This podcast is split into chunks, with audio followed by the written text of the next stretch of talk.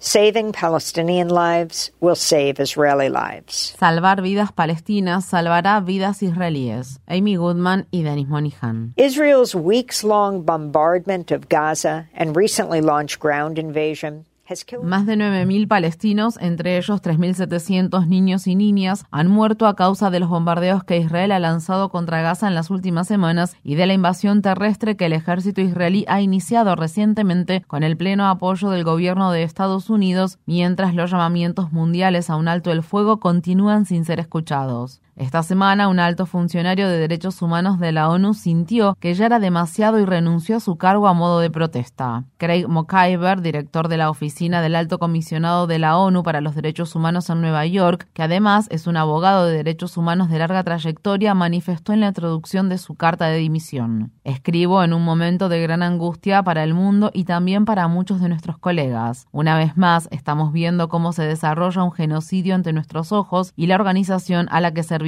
parece incapaz de detenerlo. La renuncia de McIver constituye un cuestionamiento personal y sumamente contundente hacia la ONU. La Asamblea General de las Naciones Unidas, compuesta por 193 miembros, aprobó una resolución de alto el fuego en Gaza. La resolución contó con 120 votos a favor y 14 en contra, mientras que 45 países miembros se abstuvieron de votar. Sin embargo, las mociones del Consejo de Seguridad de la ONU para un cese de las hostilidades son vetadas sistemáticamente por Estados Unidos. La carta de renuncia de McIver destaca una protesta que se realizó el viernes por la noche en la que más de mil judíos y otros activistas se congregaron en la estación ferroviaria Grand Central de la ciudad de Nueva York para participar en una multitudinaria manifestación que exigía un alto el fuego inmediato en Gaza. Los manifestantes se treparon a los históricos paneles de horarios de la estación y colgaron pancartas con mensajes que decían, entre otros, nunca más para todos, llora a los muertos y lucha con todo por los vivos y los palestinos deben ser libres. Unos 400 manifestantes fueron detenidos. Rosalind Pechesky, profesora emérita distinguida de la Universidad Hunter College, dijo a Democracy Now!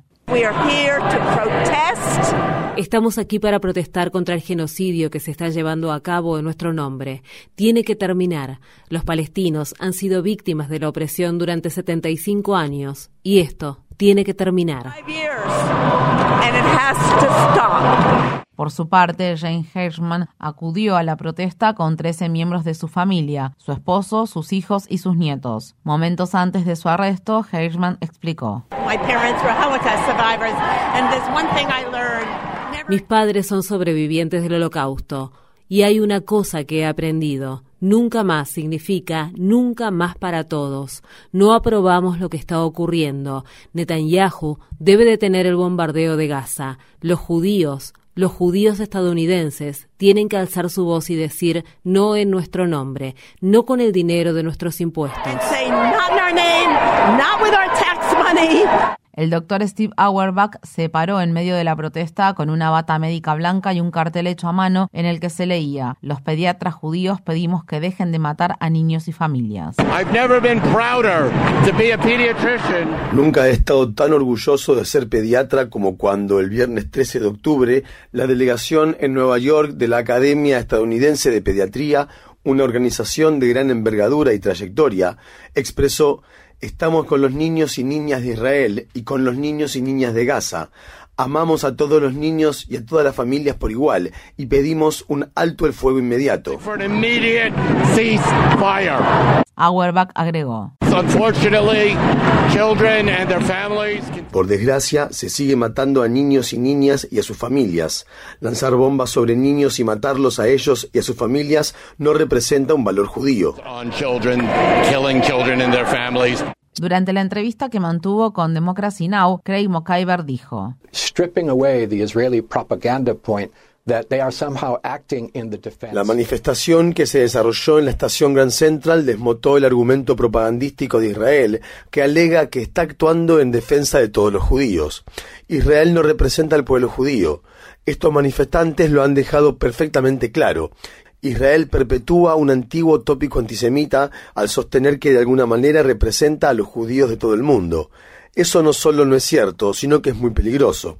Todo el mundo tiene que saber que Israel es un Estado que es responsable de sus propios crímenes y que esa responsabilidad no se extiende a nuestros hermanos y hermanas judíos.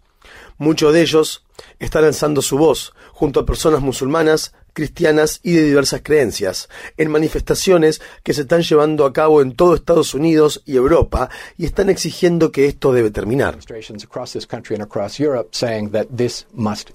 En un evento de recaudación de fondos que se celebró este miércoles en la ciudad de Minneapolis, el presidente de Estados Unidos, Joe Biden, fue interrumpido por la rabina Jessica Rosenberg, quien exclamó: Señor presidente, si a usted le importa el pueblo judío, como rabina, le solicito que pida un alto el fuego ya. Momentos después, en un intercambio que mantuvo con la rabina, el presidente Biden dijo por primera vez en público que apoyaba una pausa en las hostilidades en Gaza. Cuando la rabina le preguntó qué significa una pausa, Biden respondió. Una pausa significa dar tiempo para sacar a los prisioneros. get to the prisoner's eye.